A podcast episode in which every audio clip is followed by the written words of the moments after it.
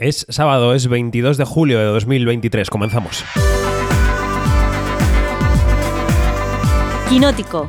Cine, series y cultura audiovisual con David Martos.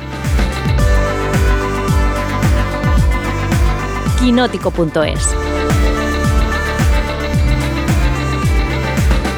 Noche de reflexión, pegados y pegadas a la radio, a la sintonía de Onda Cero, quedan apenas unas horas para que abran las urnas y todavía tienes tiempo para acudir a votar en este 23J con dos películas en el cuerpo que te pueden ayudar a tomar una decisión. Las dos son muy políticas, las dos con un tono muy distinto, las dos son reflexiones profundas sobre nuestro tiempo, sin estar ninguna de ellas ambientada en nuestro tiempo. Oppenheimer nos lleva hasta el centro del siglo XX, Barbie a un mundo de fantasía que no tiene que ver con nuestra realidad, mm, o sí, o sus reflexiones sobre la guerra, sobre el radicalismo, sobre el patriarcado, sobre la cultura woke y sobre afrontar un mundo complejo con soluciones simples son radicalmente actuales. Barbie y Oppenheimer que están reanimando con descargas eléctricas a la taquilla que estaba en coma y que pueden también hacer chispas en tu cabeza si empleas en ellas las 5 horas que te hacen falta para el programa doble. Hoy en solo 55 minutos las vamos a analizar a fondo. Soy David Martos y esto es Quinótico.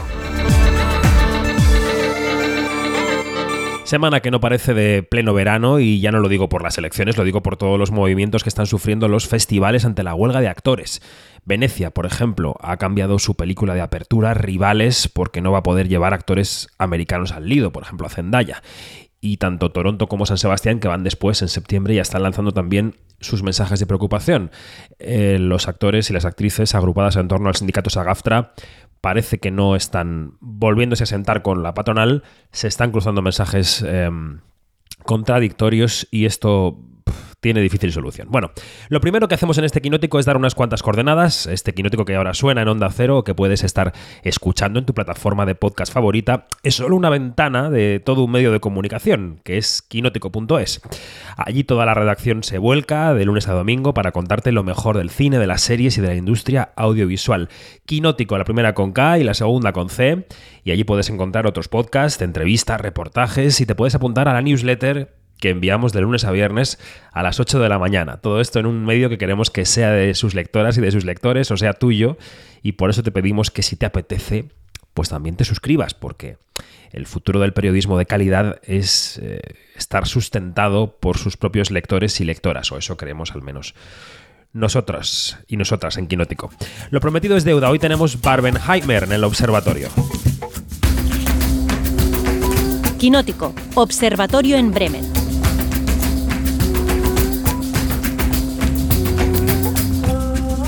Bueno, a ver, más coordenadas. Este es el último observatorio en Bremen del mes de julio. Luego daremos información sobre lo que haremos en agosto, pero de julio este es el último observatorio. Y claro, le hemos dicho a Yanina Pérez Arias que esté donde esté, ella no podía faltar. Yanina, buenas noches, ¿cómo estás? Muy, muy, pero por favor, claro que no. Y menos pensando que es el observatorio en Bremen de Quinótico por onda cero. Esto es un lujazo. Por, Claro que tenía que estar, claro. Por esté donde esté.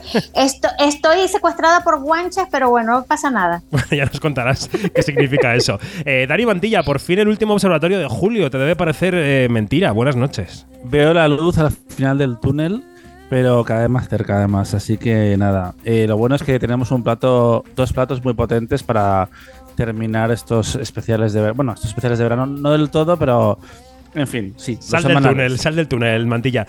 como, llevaba tiempo librándose de Quinótico, le hemos dicho a Iñaki Mayora, que además ha estado de cumpleaños esta semana, que eso no podía ser. Iñaki, felicidades y hola, ¿cómo estás? Hola, ¿qué tal? Pues muy bien. Me habéis pillado mm, como a Janina en, en Cannes, sacando, preparándome los macarrones, pues yo preparando un bizcocho que mañana celebro con, con amigos. Muy bien, muy bien. Y como Barbenheimer es un acontecimiento intergaláctico, hemos invitado también, Chan Chan, a la script, a María Guerra. Buenas noches, ¿cómo estás? Hola, ¿qué tal? Eh, María Guerra, also known a la Barbie eh, menopáusica, porque francamente esta Barbie que es nos ha, alegrado la vida. Muy bien, muy bien. Aquí rezando para que mañana eh, la gente haya votado bien. Bueno, eso, eso esperamos, que todo el mundo vote bien. Vamos a decir que hoy Yanina e Iñaki vienen un poco al rebote. Yanina medio al rebote porque sí que ha visto Barbie. ¿eh? Yanina sí que ha visto Barbie. Pero Iñaki tapándose un poco los oídos porque todavía no ha visto nada, así que no Yo spoilearemos. hago mañana jornada doble. Jornada doble mañana. Eso no es, es. broma, ¿eh? No spoileemos, spoileemos, pero sí vamos a destripar un poquito. Así que empezamos por Barbie. Oye, Barbie. ¿Puedo ir a tu casa esta noche? Claro. No voy a hacer nada especial, solo una chupifiesta con todas las Barbies. Hemos preparado un acorio con canción y todo. Pásate. Suena guay. Este es el mejor día de mi vida. Claro que es el mejor día, igual que lo fue ayer y lo será mañana y cualquier otro día forever. ¿Alguna vez habéis pensado en la muerte? Watch me dance, dance the night away. My heart could be burning, but you won't see it on my face. Watch me Así suena la película y así suena el temazo de Dua Lipa, Dance the Night, que promete ser una de las canciones del verano.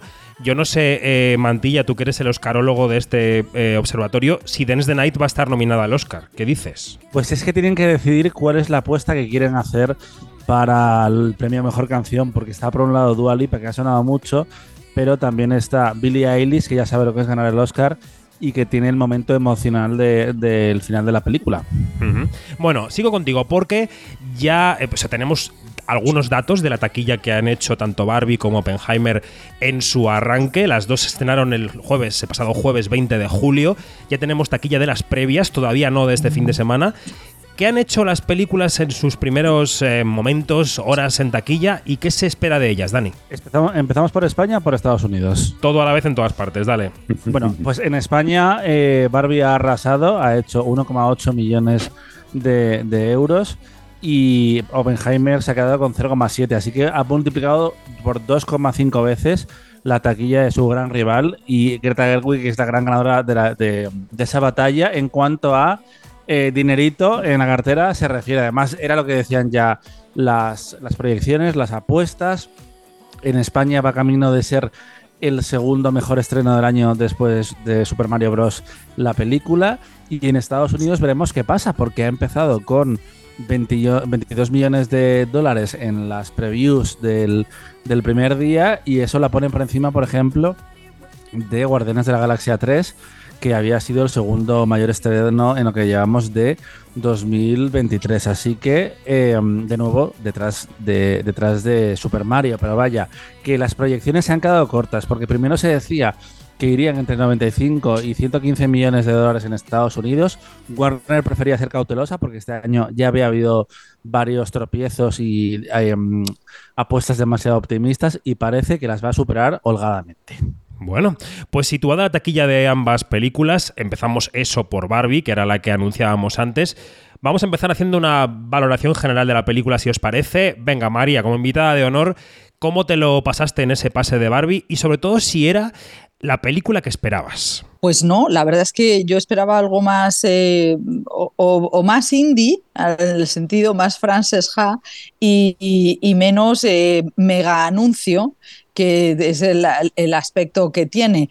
Eh, luego me pareció, a mí me parece muy larga, eh, se me hizo larga la película, lo que pasa es que me parece, eh, y me, me pareció brutal la toma de conciencia que, que- que tiene Barbie, que tiene Barbie, que tenemos todas viendo la película. Me gusta mucho el tono de crítica, eh, de explicarte lo que es el heteropatriarcado a través del idiota de Ken, que, que lo hace eh, eh, Ryan Gosling. Y entonces eh, me parece que es una película que es mucho más interesante lo que supone que lo que es. Eh, y me parece un, un movimiento inteligentísimo de Margot Robbie, que, desde su aspecto de Barbie es, eh, este es- estándar, eh, hacer esta película que yo creo que te cambia la cabeza para siempre, que es lo más interesante de, de la película y es esa toma de conciencia de ya nunca más volverás a- a ser la misma, aunque seas la hija de Abascal. bueno, primera, primera toma de consideración eh, por parte de Janina. Venga, Yani. Mira, a mí esta película, tengo que decirte o que decirles que me voló toda la cabeza. O sea, yo salí de la película como con esa sensación de estar flotando 10 centímetros sobre el, ras del piso, porque te da tan, tanto el subidón, tanto, tantísimo. O sea, y, y si me esperaba lo que vi, pues no Pues no.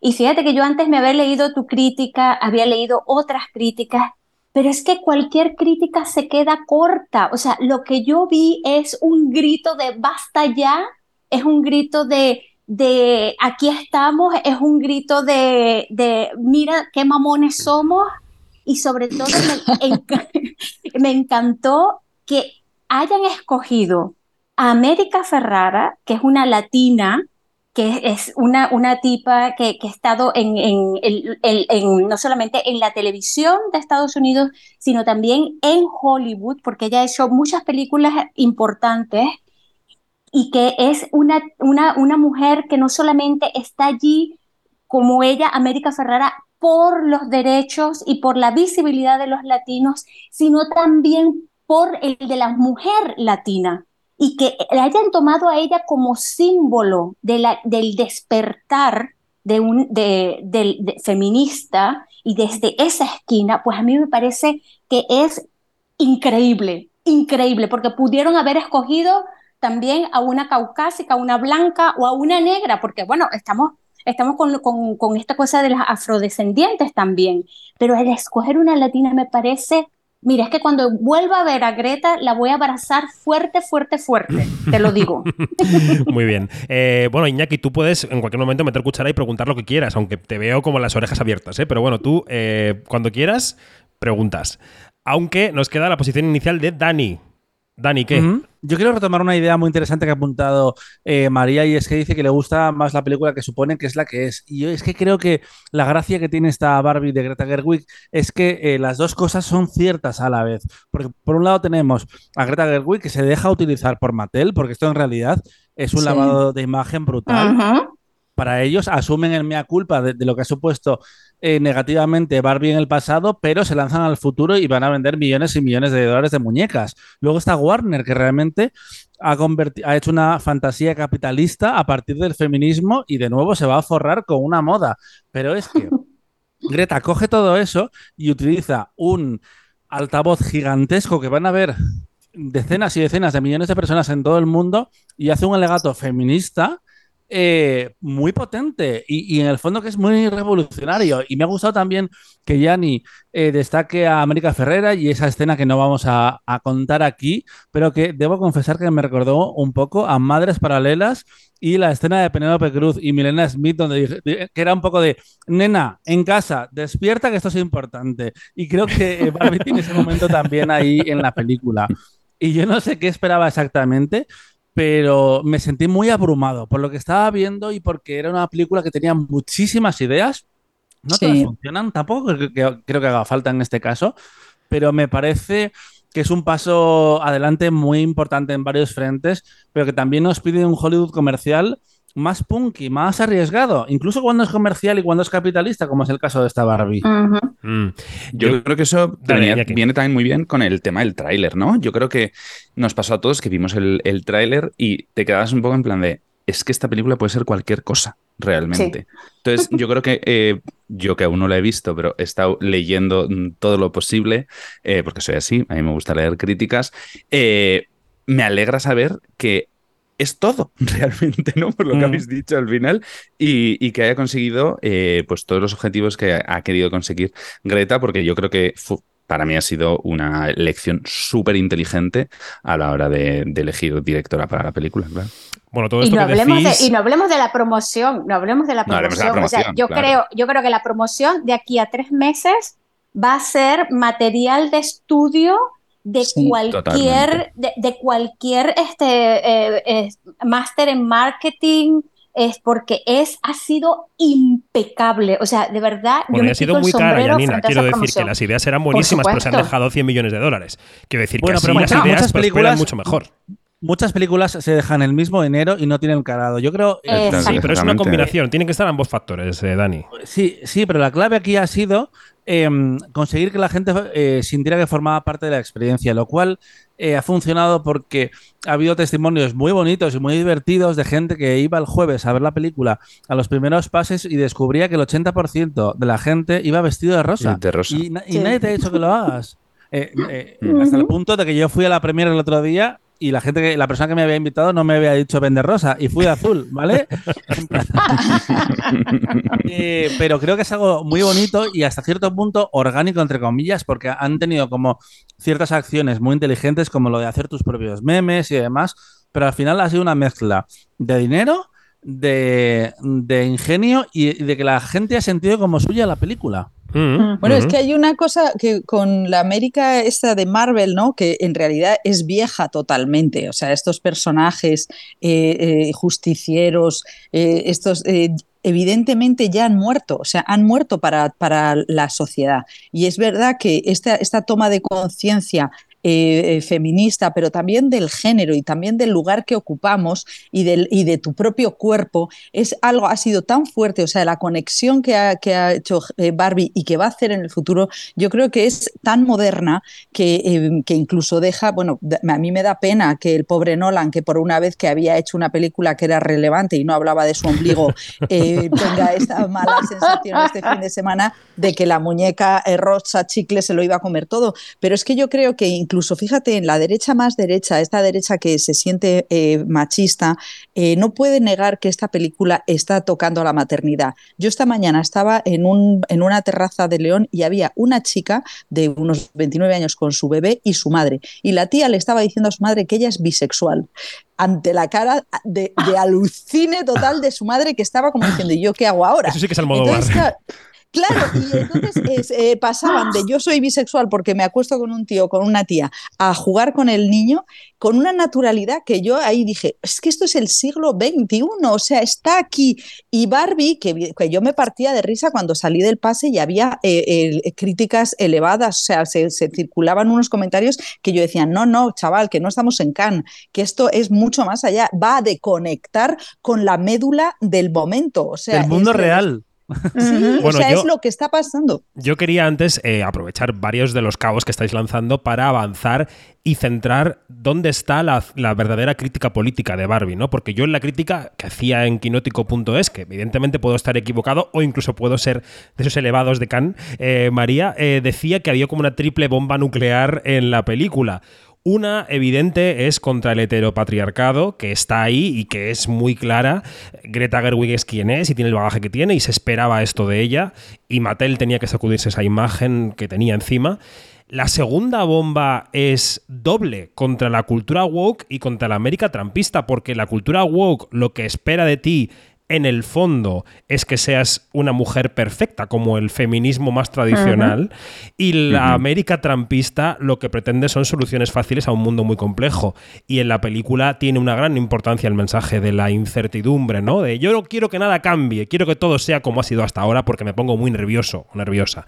Y la tercera bomba es la que mencionaba antes Dani de pasada, ¿no? Contra el propio sistema, contra Hollywood y contra Mattel. Entonces, ¿dónde está? o sea, ¿Es una bomba de racimo la película? ¿Tiene algún objetivo prioritario de estos?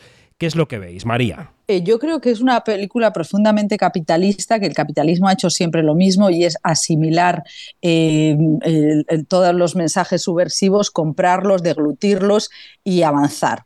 Y eso es lo que está haciendo Mattel, eh, que incluso yo quiero verle la entrepierna la próxima vez que vea una, una Barbie en las manos, quiero que tenga vulva, no digo que tenga una vagina profunda, pero sí una vulva. Y yo creo que esto, todo esto es negocio, es negocio, pero es un negocio que conecta con, o sea, es todo hipócrita, todo es mentira. Eh, el, consejo de, de dirección de Mattel es exactamente como el de aparece en la película y es me dejo acariciar, me dejo eh, insultar, me, me insulto un poquito y tiro para adelante. O sea, yo creo que forma parte del capitalismo. El otro día alguien decía que era más fácil acabar con el mundo que acabar con el capitalismo. Y yo creo que esta película eh, eh, es el ejemplo de que, eh, bueno, pero bueno, por lo menos eh, a mí me parece maravilloso que, que, que- que Greta Gerwig haya hecho una película con las mismas, con las armas de Thor o de Rambo.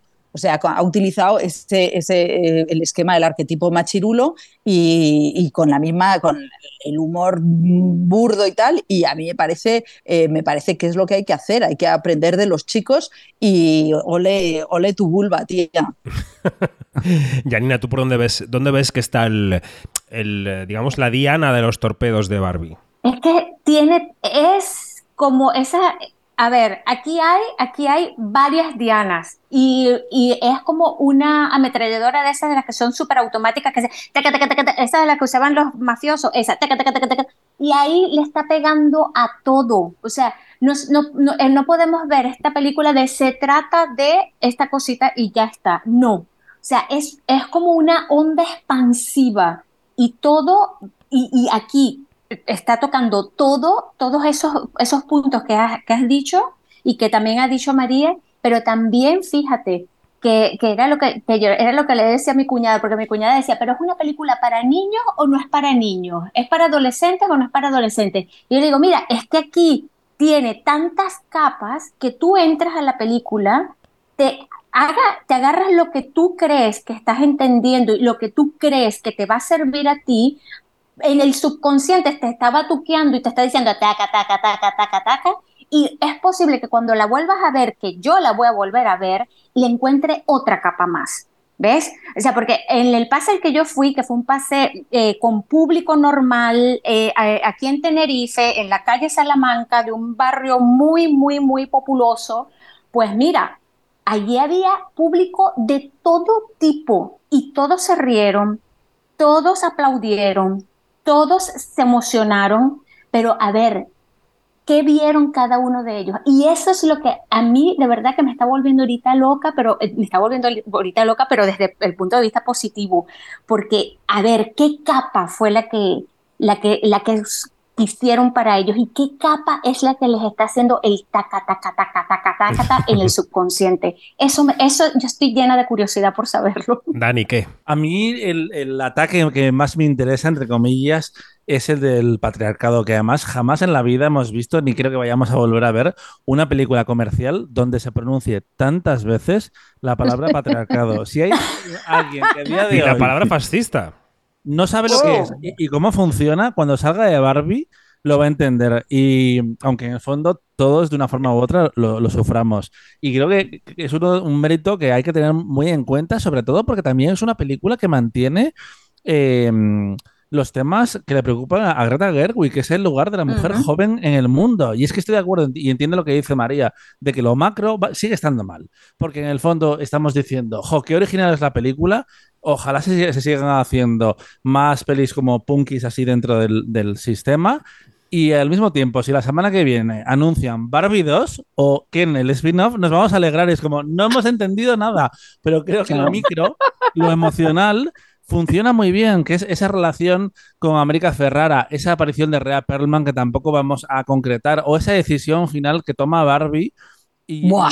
ese, mm, Eso es maravilloso. Sí, sí, potente. sí, sí. Y, y que la frase final de la película sea la que es, también Sí. es eh, muy político. Y creo que es una película mm, que, que está en todas partes, es en el sentido de que, de, que, eh, de nuevo, sí, apunta muchas cosas y, y es muy difícil que le salga bien. Pe- que, que le salga bien todo, quiero decir. Pero creo que es tan punky en esencia y tan contradictoria, porque sí, es absolutamente capitalista, sí, forma parte del problema, pero creo que mm, todos también formamos parte del problema, incluso cuando queremos no, no hacerlo. Por eso me parece una peli muy interesante y que de nuevo eh, también me apetece mucho revisar. Porque es una mirada, fíjate, es una mirada desde adentro, es un análisis desde adentro, pero es un análisis también, porque claro, porque de dónde, viven Greta y Noah Baumbach, Eh, viven en el mero centro de todo esto lo que estamos hablando, ¿no? Pero es una cosa de, de, de poner los puntos sobre las IES y decir, oye, eh, vamos a reírnos de esto, pero también vamos a torpedearlo.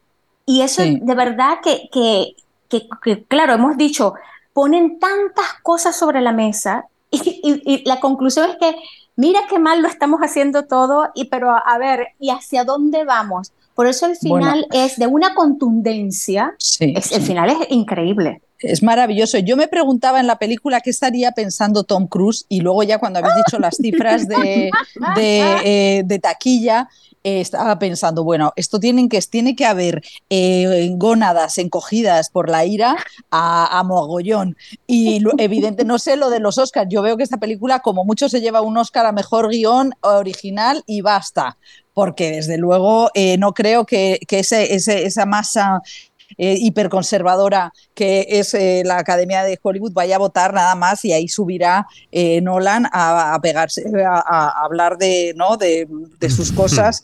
Pero, pero bueno, me, ha parecido- me parece que es la película que además es la que necesitábamos. Es un, es un calambrazo que, hombre, de verdad, es maravilloso. Bueno, un- a un eso vamos, rápido. eh, Dani, contigo con los Oscars. Apunta lo que quieras, pero luego te preguntaré qué, qué prevés de esta película. un apunte muy rápido sin, sin desvelar lo- los chistes, que hay muchos, sobre todo hay un montaje eh, que va empalmando mm, ataques muy graciosos, pero yo quiero reivindicar cómo en el último año hemos visto eh, eh, que la lista de Sight and Sound era cuestionada, era cuestionada, se reía la gente de ella, la gente, una gente muy concreta, cuando veíamos que Gentleman estaba en número uno y que Chantal Ackerman eh, es- era señalada como un símbolo de las nuevas generaciones para los cineastas, etc., los investigadores de cine. Y, y hemos leído todos columnas que nos han eh, hecho mm, querer quemar cosas y de repente vamos a ver Barbie y eh, Greta Gerwig se ríe de los señores que nos explican lo buenísima que es El Padrino. Que ya lo es que es sabemos. maravillosa, Que la o hemos- sea. Es que la hemos visto y es una película increíble, pero que no hace falta que me lo cuentes tú. Y a la Liga a de la que- Justicia, ojo, y a la Liga de la Justicia. Mira, no, es que te voy a decir una cosa, que me pasan en el chat familiar un chiste de Kafka y aparece mi marido y a continuación pone, ¿lo habéis entendido? Te lo juro, te lo juro que eh, no rompí el puto móvil, perdón, porque vale mil pavos. Pero yo pensé, no puede ser que salga de ver Barbie y este señor me esté diciendo, lo has entendido bonita. Por, eso, en el fondo, es, es tan guay la película, porque seguimos vi- eh, viviendo en ese mundo. Bueno, es que es el mundo del, Pero que, es- el del Ken Explaining. María. El- eh, Es que en el, el Ken Explaining, que es maravilloso, que, que vamos, eh, por eso te digo que esta película yo creo que es tan fuerte que yo conozco, tengo muchas amigas votantes del PP y de Vox que se van a morir de risa, que es lo que me encanta, porque es que el mundo ya no va a ser igual. Es que vete tú a saber si la señora de esta mañana que, que, que oyó que su hija era bisexual votaba a Vox, es que el mundo es maravillosamente cambiante. Entonces es verdad que estamos metidos en una ola de populismo y de odio, pero eh, este, esta película eh, salta, mm, o sea, que no va a cambiar nada, que vamos a acabar, eh, vamos a acabar bajo una bomba nuclear de Oppenheimer. Pero desde luego, hasta que lleguemos a esa bomba, esta película nos va a hacer, la, es una gozadera que diría Janina, y yo estoy, vamos, la voy a ir, a- estoy esperando a tener quórum de amigas para volver. Porque es que de verdad que va a ser como eh, de, de Horror Rocky, de Picture Show, ¿cómo era? De Horror Rocky Horror. Rocky Horror. Eso, pues yo ahora vamos a estar, voy a ir a- y cada vez que digan vagina voy a levantarme. O sea, considero que hay que hacer ya quedadas de, de- de tías y de, de tías y de tíos, porque por favor venid también, no solamente los gays, tenéis Claro, que claro. venir todos los demás. O sea, to- cuanto más y que digan que son heterosexuales, por favor. Que lo digan. Oye, antes de pasar a Oppenheimer, que tenemos que ir pasando ya porque eh, esto es un programa de una hora y hay el tiempo que hay. eh, Dani, los Oscar y Barbie, ¿qué ves? Eh, pues depende hasta qué punto eh, llegue el fenómeno de Barbie. Ha empezado muy fuerte, pero la carrera ah, es larga también en la taquilla. Yo creo que la conversación ahora mismo está en mejor guion, como dice eh, María. Y ojo a Ryan Gosling, que este fin de semana se ha creado ya la batalla. Eh, no sabemos si se va a incorporar más gente o no, pero mejor actor secundario, Robert Downey Jr. versus Ryan Gosling, Ojo. que se lo pasa en grande, me parecería una campaña estupenda. Y película, pues eh, Greta ha estado con las dos primeras, con Lady Bird y con Mujercitas. Y si realmente haces algo que es tan punky, que va a marcar a tantas generaciones, que puede marcar a una generación, em, y que ha creado este pequeño fenómeno cultural, eh, no creo yo que Hollywood esté tan sobrado de este tipo de películas como para con 10 nominadas no nominarla. Que igual no está Greta como directora esta vez, no, no lo creo. Pero un peli, eh, guion secundario, dirección artística por esa reconstrucción de Barbieland o canción original, veremos si Sí, Dua sí, es Lipa verdad. o- Ah. Bueno, recordemos que en este, en este mm. futuro otoño con muchas carencias promocionales, si es que avanza la huelga de actores, esta película que ha completado su promoción con mucho éxito puede quedarse en la retina de la gente. ¿eh? O sea que, bueno, veremos, veremos qué Yo ocurre. puedo hacer una, hacer una pregunta solamente, Sí, claro. porque vosotros que sois los que sabéis mucho de industria, ¿hasta qué punto Margot Robbie ha sido eh, el motor de esta película? O sea, ¿ha sido algo Hubo- personal suyo? Hubo varios proyectos. Al principio la actriz que estuvo vinculada fue Amy Schumer, pero hace poco contó que el guion que le presentaron a ella no era tan moderno ni tan feminista. Y mm, Margot sí que es muy lista porque lleva años eh, produciendo y buscándose sus propios proyectos, pero creo que esto ha sido más un, un paquete que se formó y al que ella se supo subir y marcar también la película, porque es, ella es la cara realmente y el alma, porque no solo hace de la muñeca, sino de alguien que se despierta a lo del show de Truman y tiene que encontrar Sí. su lugar en el mundo. Es que es un viaje muy divertido, po- muy, muy potente, porque mm, Ryan Gosling tiene la parte de, de los jajás, pero Barbie en el fondo en esta película es un personaje con, con conflictos y con, y con arco. Bueno, Sí, es trágico. que sí. nos va a mandar Sí. un burofax Christopher Nolan, que hay que escuchar el tráiler de Oppenheimer. Nos llevan 12 meses de ventaja. 18. ¿Cómo puedes saberlo? Solo tenemos una esperanza. Toda la potencia industrial y la innovación científica de Estados Unidos concentradas aquí. Un laboratorio secreto. Nadie saldrá de él hasta que esté terminada. Vamos a reclutar científicos.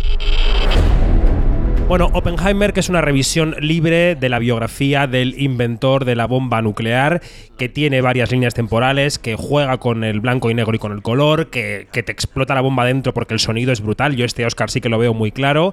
Eh, venga, ronda de opiniones iniciales sobre Oppenheimer que ya no han visto ni Janina ni Iñaki. Voy a empezar por Dani en este caso. Dani, Oppenheimer, ¿cómo te dejo? Pues me dejó completamente sordo, con temblores, eh, abrumado también, pero de otra forma a la que Barbie. Y fue un viaje que al principio me costó un poco porque de nuevo Nolan vuelve a jugar con las líneas temporales, con los cambios de formato, que no sabes muy bien por qué está haciendo lo que está haciendo, hasta que de repente la película te da todas las herramientas, tú haces clic y llegas a un clímax, a una última hora que a mí me parece fantástica. Que había gente que decía que las buenas eran las dos primeras y que la última era peor, pero yo disfruto más de eh, clímax de esta, de esta película que efectivamente te mete ahí en, en la cabeza de Oppenheimer, el padre de la bomba atómica, y cómo te explica cómo la construyó primero eh, con el proyecto Manhattan y después las secuelas que les deja eh, a él psicológicas y cómo el sistema, bueno, el sistema no, las autoridades de Estados Unidos reaccionan contra em, ese símbolo en el que se convierte. María. Por no contar spoilers, porque yo no, No, sabía spoilers. tampoco Nada. los giros. Bueno, que a mí me gusta mucho que eh, Christopher Nolan, que ha sido el, el- el genio apolítico eh, por excelencia de los últimos 20 años, eh, marque esta película que tiene toda la brillante de todas las anteriores. Bueno, yo creo que más porque aparte de lo que dice Dani, que es totalmente cierto, la última hora te deja sordo y yo ahí veo la banda sonora también eh, brutal, es que eh, esta película eh, conecta, o sea, tiene ideología eh, y luego tiene flechas al presente. O sea, esta película también, Mala Noche para Bascal, porque eh, aparte de que toda era una toda generación eh, de, de- antifascistas que empezaron, que en los 30 eh, apoyaron a la, a la República Española, es que es una, es una película inevitablemente mm, liberal y, tiene una posición política que avisa además de los peligros de- del fascismo clarísimamente. Eso por un lado. Luego me encanta, yo creo que por primera vez en Nolan, cómo dirige a los dos protagonistas.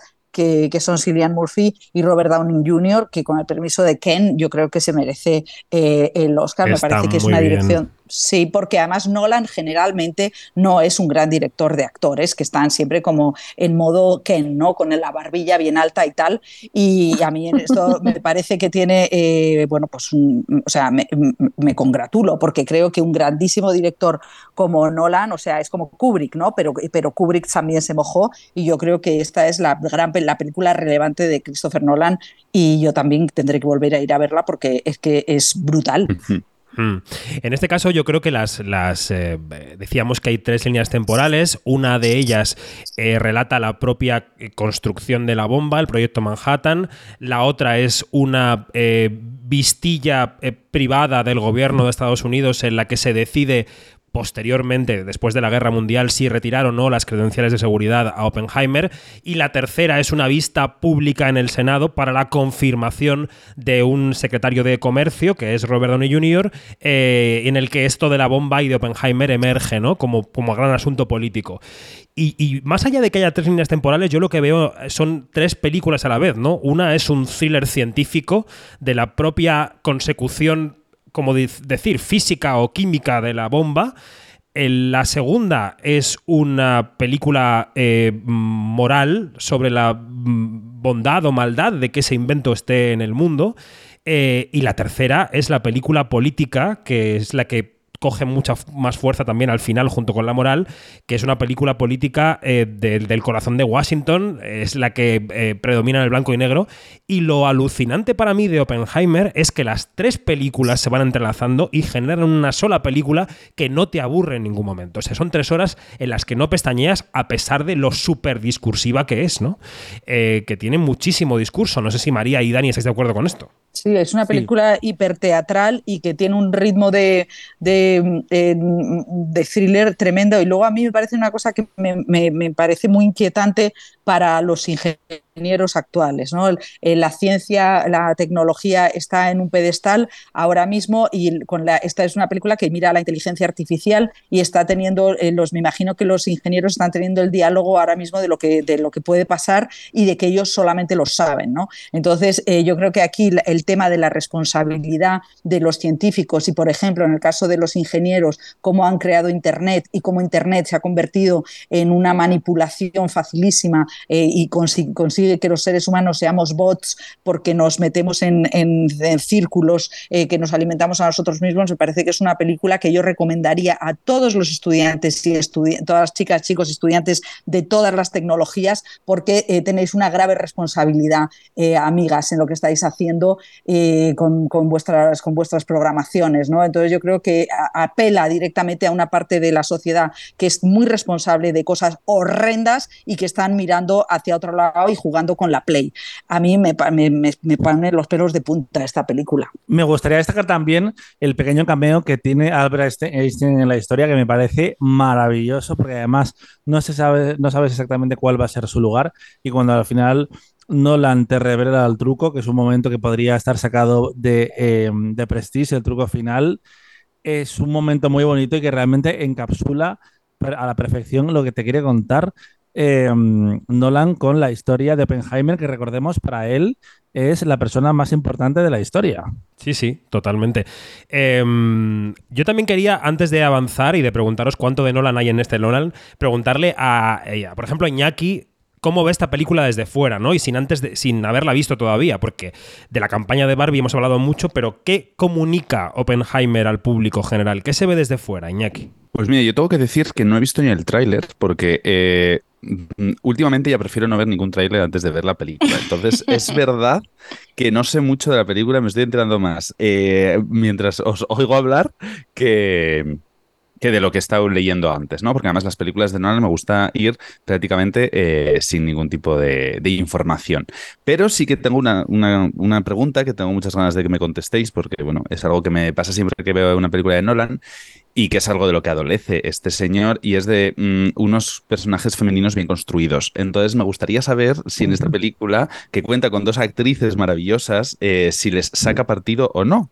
Entonces, bueno, yo os la suelto, la contestéis cuando queráis. Que son Florence Pugh y Emily Florence Blunt. Pugh y Emily Bloom. Eh, Exacto. venga, María, ¿quieres tú? Bueno, yo creo que, que no, que no, no les dedica el, no les dedica el tiempo y, y luego es que yo creo que él tiene un problema con, eh, con la sutileza.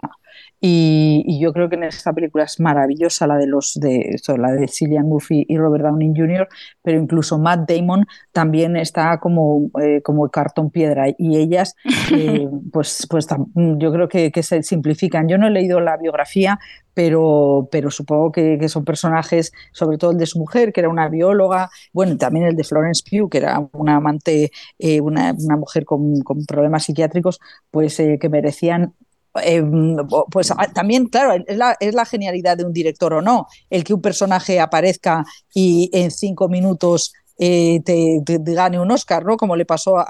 Dench, que dijo que había ganado el Oscar de Shakespeare in Love con ocho minutos de, de trabajo. Pues en este caso. eh, no, va a pasar. No, yo creo que no, no sé los demás, pero a mí me parece que no. Mm, Yo también creo que las, las- que las mujeres de esta película, eh, sin haber leído tampoco la biografía, eh, bueno, aparecen más como vehículo para hacer avanzar la trama en cierto sentido, la trama personal de él, que en el fondo yo creo que la película cuenta poco sobre la vida de Oppenheimer, cuenta mucho, mucho sobre su dilema moral, pero sobre su trasfondo, más allá de su implicación política, que al final se convierte en un mecanismo político, eh, para la parte política de la película, quiero decir, de su vida, Dani, sabemos poco. Es que es un personaje hierático, la interpretación de Killian Murphy también lo es, es como muy cerebral, no sabes exactamente qué está pensando en ningún momento. Y los personajes de Emily Blunt, que es la mujer, y mm, Florence Pugh, que es como una, no sé, un amante, una primera pareja, eh, son más emocionales. Emily Blunt tiene un par de escenas al final más de, de lucimiento, pero a ella le pasa que siempre está a punto a punto de la nominación, pero nunca la ha conseguido. Seguramente cuando la tenga, gana la primera. Pero Florence Pugh me parece interesante lo que hace el personaje. eh, con el personaje porque me estuvieron contando eh, Pepa Blanes precisamente que en el libro original en el que se basa eh, Nolan el personaje no tenía nada que ver con, con lo que te contaba en la historia y por otra parte como que aquí te lo llevaban demasiado al, al personaje de eh, Oppenheimer y me resulta muy interesante lo que hacen las escenas de sexo porque la gente decía, pero ¿qué va a hacer este señor que nunca ha rodado escenas de sexo? Siempre está como muy incómodo y aquí eh, no queremos eh, revelar el, el truco visual pero también pues es no- Nolan yendo un, un paso, un paso más allá. ¿Qué imagen te genera a ti la película desde fuera? Me refiero desde fuera a antes de haberla visto, Janina. A ver, a, a mí también eh, de verdad que me ha generado mucha, mucha curiosidad porque, claro, tratándose de, de quién es, pero tra- tra- tratándose no solamente de quién es, que es la figura histórica Oppenheimer, sino también en manos de quién está esta, esta biografía. Entonces, claro, eh, Nolan nunca va a ser, nunca va a ser una biopic a la usanza, nunca. Y si lo hace es porque ya ha dejado de ser él. A ver si me explico. Este, Sí. Ahora, eh, a mí también me, me llamaba mucho la atención que fue la misma pregunta que hizo eh, Iñaki eh, sobre estos personajes femeninos, porque claro, sobre todo el personaje de, de Jean Tatlock, que ahora eh, de, de verdad que me, decepciona mucho porque Jean Tatlock, eh, que era también una científica, pues ha pasado a la historia como la loca del coño, ¿no? Entonces, esto de- de una, una- una oportunidad desaprovechada eh, me parece mm, pues lamentable. Igualmente con otra con otra científica que formó parte del proyecto Manhattan, Lily Horning, si, no- si mal no recuerdo, que también este, ten- tuvo un papel preponderante en, en el, en el proyecto Manhattan y que, y que, bueno, a ver si, no sé si, si sale por allí o no sale. Este, Bueno, o sea, pero bueno. aparecen mujeres, pero de una manera, eh, eh, yo creo que, que muy obligado, ¿no? Muy un poco indulgente, diciendo, sí, ¿no? Como diciendo, Mm. bueno, vamos a poner un poquito la, lati- latino y tal, de una manera eh, muy... eh, no Para sé, cumplir cupos. Sí, sí, sí, sí, como muy escandinava, tiene esa mirada escandinava y luego yo creo que él es que es profundamente, eh, es, un, es un machista sin deconstruir para nada, ¿no? Entonces eh, le- pues, se le pondrán los pelos como escarpia con una Barbie que no, que no creo ni que vaya a ver y, y que, o sea, tengo la sensación de que en realidad no, Nolan sí que pertenece a, a ese mundo antiguo en el que le parece que- yo creo que es muy Ujú. interesante que hoy coincidan en, la- en el cine de, eh, ah, porque él yo creo que hace unas reflexiones muy interesantes, filosóficas, tal, pero pertenece a un mundo tan viejo, tan viejo que esta película podía haber sido de 1940 y tantos, ¿no? O sea, y en, en eso a mí me aterra un poco la, la Sí. propia, el- el- la propia narrativa que además conecte tanto de una manera, porque yo, que es que claro, yo, yo, yo soy mayor, entonces yo me, me he criado eh, viendo este, este, este tipo de reuniones de hombres decidiéndolo todo y, y a- asumiéndolo. Entonces, eh, esa película me daba ese pavor, ¿no? De decir, y esto va a seguir. Mm. Entonces, eh, da un poco de miedo. La otra pregunta que Mm. yo les tenía a los que vieron Oppenheimer es, este, claro, la dificultad de Killian Murphy porque él ha estado tantos, tanto tiempo haciendo la serie de televisión esta Peaky Blind- Blinders, que claro, que este, mm, eh, es difícil, ¿no? Cuando, cuando una, una serie de televisión ha tenido tanto, pero tanto éxito a nivel mundial y que él, él, él, era, él era la carta de presentación, su cara era la carta de presentación de esa serie, que tanto eh, eh, logra Killian Murphy deshacerse de Peaky Blinders, Blinders para, para meterse en la piel de Oppenheimer y, y que, y que los espectadores se olviden de, del bandolero aquel. O sea, esa era No la sé, otra curiosidad que, tenía. Completamente, ¿no? Yo creo que él sí que se mimetiza con el científico y además creo que él sí que tiene una, una interpretación que es conmovedora y es muy complicado hacerlo sin mostrar tu parte más personal, que es lo que yo decía antes, ¿no? Creo que en ese propio dilema moral frío, ¿no? Que él vive como una persona fría y, política, él muestra matices. Yo a mí, a mí me parece que sí que, que, que sí que lo consigue. No sé si Dani y María tienen algo que aportar, pero que a mí me parece que sí. Sí, yo, también. te- Perdón, Ah, no, dale, perdón. María. No, no, a mí me parece que, que, tiene esa mirada precisamente del hombre antiguo eh, y del, del- del hombre antiguo que dice, voy a mostrar solamente la parte eh, pública, Exacto. o sea, de- lo que se puede enseñar de esa tragedia que él está viviendo de una manera tremenda. Y, y yo creo que eso lo hace bien, pero claro, es una interpretación, es una lectura eh, antigua en ese sentido, pero yo creo que él tiene todas las caras de la angustia y, y de la responsabilidad y además lo tiene sin, sin exagerar, no hay nada impostado. Yo creo que es él y, y Robert Downey Jr. están súper contenidos en todos los eh, sentimientos atroces que, que pasan por sus cabezas, a mí me parece. Mm. Y luego, como contraste a la campaña de Barbie, que ha sido una campaña muy hacia el exterior y muy hacia el público, quería Mm. hablar de la campaña industrial de Nolan, porque Nolan, como todo el mundo sabe, era una persona fiel a Warner como estudio y Warner estrenó de aquella manera su Tenet en el año de la pandemia. Él consiguió contener Tenet para que no fuera directamente a plataformas, pero decidió abandonar el estudio y ahora ha estrenado con Universal y él se ha preocupado personalmente de elegir qué cines eh, eh, a a qué cines acudía la prensa para ver la película, que eran cines IMAX con un sonido perfecto. Él es uno junto con Tom Cruise, ¿no? Ahí también hay una conexión, un purista de la exhibición en sala, uno de los adalides. Eh, Dani, esta es la figura que se ha construido Nolan, ¿no? Eh, sí, de hecho, eh, Tom Cruise estaba ultrajado porque Nolan se le había adelantado y había bloqueado las 400 salas de IMAX de Estados Unidos dur- durante tres semanas. Así que Misión Imposible solo las podía No. disfrutar durante una semana y Nolan sí. se quedaba todas durante el periodo gordo de la película, porque además recordemos que el IMAX tiene un recargo, así que a la taquilla también le, le importa. Pero sí es, incluso si no te cae bien, si te- tienes problemas con el retrato de, de las mujeres, que yo creo que hay casos peores, como el de Tenet, por ejemplo, lo que le hizo a Elizabeth Sí. Era de cárcel. Bueno, Aquí yo Totalmente. un poco más por el contexto de, la historia que es. Pero es un, es un superviviente y mm, vimos lo rencoroso que fue con Warner. No, no sé si fue tanto por el caso de, de Tenet, sino por lo que vio que hizo a los otros directores el estudio cuando Claro. decidieron estrenar películas como Dune a la vez en HBO Max en Estados Unidos que, que en los cines y, y dijo, no, no, a mí no, no me lo vas a hacer y no solo no me lo vas a tener que prometer, es que me voy a ir y ya veré si yo vuelvo más adelante o no, porque Warner eh, seguía interesado en, en seguir trabajando con, con él. Y lo irónico es que al final va a perder la, Batalla la- contra él. de la taquilla contra una película de Warner como es. eh, Ya, Barbie. pero la gloria, la gloria eh, al final la tendrá Oppenheimer. O A sea, ver, a ver, eh, que yo también pensábamos así- que le iba a pasar con Dunkerque, que era una grandísima película, un género que siempre había gustado mucho en los Oscars, como el, el cine El bélico. bélico. Había hecho muchísimo dinero en taquilla y de repente le dieron tres técnicos y, y la, la ningunearon cuando era una gran película y ganó, por ejemplo, La forma del agua, que tampoco me pareció una ganadora incontestable. De estas que dices, Pero "No, no, es que tenía más que ganar esto". corazón, es que tenía más corazón, porque al final eh, yo creo que en eh, esa educación sentimental del, del académico es que tiene que haber grandes valores y, y ent- y- y val- y una cierta valentía.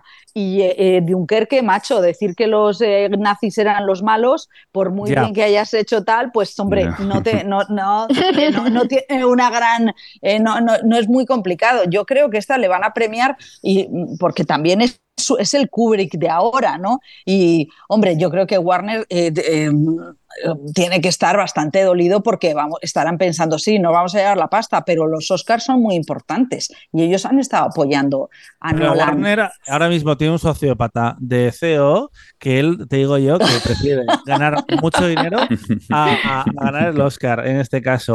Pero de todas formas, eh, Oppenheimer ha empezado muy bien en taquilla. Eh, tenemos que insistir en que es un drama adulto, que el 80% del tiempo son despachos, es un laboratorio, es un estudio de personaje, que yo creo que era- ahí era el, el mayor reto de Killian Murphy. No tanto em, la imagen de la tele, porque yo, por ejemplo, no he visto em, Peaky Blinders en, en mi vida, sino que él había hecho muchas películas con Nolan, pero siempre era secundario, siempre era el raro, el villano, y de, de repente eh, tienes el primer gran personaje protagonista de, de la obra de Nolan en una película como mucho más cerebral y más estudio de personaje, porque, eh, como decíais antes, Nolan nunca ha sido director de, de actores. Eh, Heath Ledger ganó el Oscar por El Caballero Oscuro, pero esa interpretación la hizo él y está claro que fue Totalmente. él experimentando, no, no, no fue una idea de Nolan, que obviamente el guion estaba ahí, pero el que lo trascendió fue Sí. el actor y aquí tenía Claro. una papeleta complicada. Y Bueno. además se murió, lo que te hace también tener Aparte, mucho más todo encanto, suma. ¿eh? Todo suma. Ser fantasma mola mogollón para un Oscar. Bueno, nos quedan apenas eh, cuatro minutos para terminar este observatorio y yo, claro, quería una última reflexión sobre estos blockbusters veraniegos que hemos visto en las últimas semanas.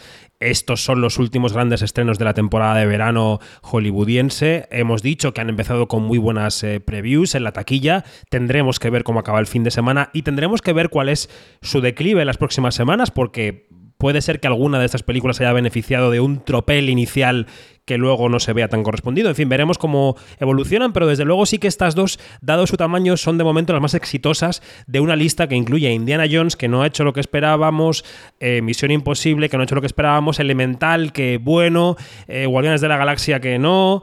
Eh, María, ¿ha acabado definitivamente la época de los blockbusters o tienen que apelar a algo contemporáneo y algo que sintamos, enlazando con lo que decías antes, para que se una el éxito comercial al éxito creativo, digamos? Bueno, yo me acuerdo que eh, al principio, cuando en la, época en la que se vieron eh, Spielberg y Lucas cómo se hundía, en la época de Lincoln, ¿no? Que, Spielberg dijo, bueno, a lo mejor esta película tenía que ser más barata que el gran acontecimiento operístico que supone una guerra de las galaxias, pues es que el- lo maravilloso del cine es que hay algo tan imprevisible como que Barbie se convierta en un, en un acontecimiento eh, futbolístico y la gente vaya en masa y sea evento. Entonces eh, yo creo que, que hay que cre- seguir creyendo en Dios porque pasan estas cosas, ¿no? A pesar del CEO de Warner, que, que no, no- supongo que, madre mía, no sé lo que pensará en su fuero interno de, de Barbie, pero el- ah, también hay que tener ese, esa, eh, esa osadía. Y, y yo creo que, que hay que, que sí, sí, que este negocio es un negocio de, de piratas de- del Caribe y que, y que se tienen que colgar por los, por lo- por los más, más, mástiles. O sea que sí, sí, yo espero que siga habiendo cosas heavies. Bueno, pues hay que dar la reflexión. Vamos a ir despidiendo ya el, observatorio. Enseguida vamos a contar eh, qué, haremos en agosto. Bueno, lo voy a contar ya. Eh, este es el último observatorio eh, porque es el último quinótico semanal de esta temporada. El fin de semana del 5 y 6 de agosto emitiremos dos programas en la antena de Onda Cero, también evidentemente en nuestros canales de podcast y en quinótico.es, que serán dos especiales, que no estarán tan ligados a la actualidad cinematográfica. Uno de ellos va a hacer repaso de todo lo que ha ocurrido en este 23 hasta ahora y el otro va a mirar hacia adelante, va a mirar a lo que va a pasar en el otoño, en los festivales y también en la próxima temporada de premios, así que sacaremos un poco la bola de cristal. Así que vamos a despedir ya a quienes han eh, participado en este último observatorio semanal de Quinótico del año. María Guerra, gracias por estar con nosotros, un beso. Hasta luego, muchas gracias, buen verano chicos. Adiós. Iñaki, celebra bien tu cumpleaños, un besito. Muchas gracias, adiós, adiós. Yanina, un baño en el mar eh, no estará muy fría, ¿no? No es, está espectacular. Así que bueno, para allá voy. Adiós, un besito. Y Dani, a ti te espero también en los especiales, o sea que no te desconectes. Nos escuchamos muy pronto. Adiós, hasta luego. Hasta luego. Adiós, adiós.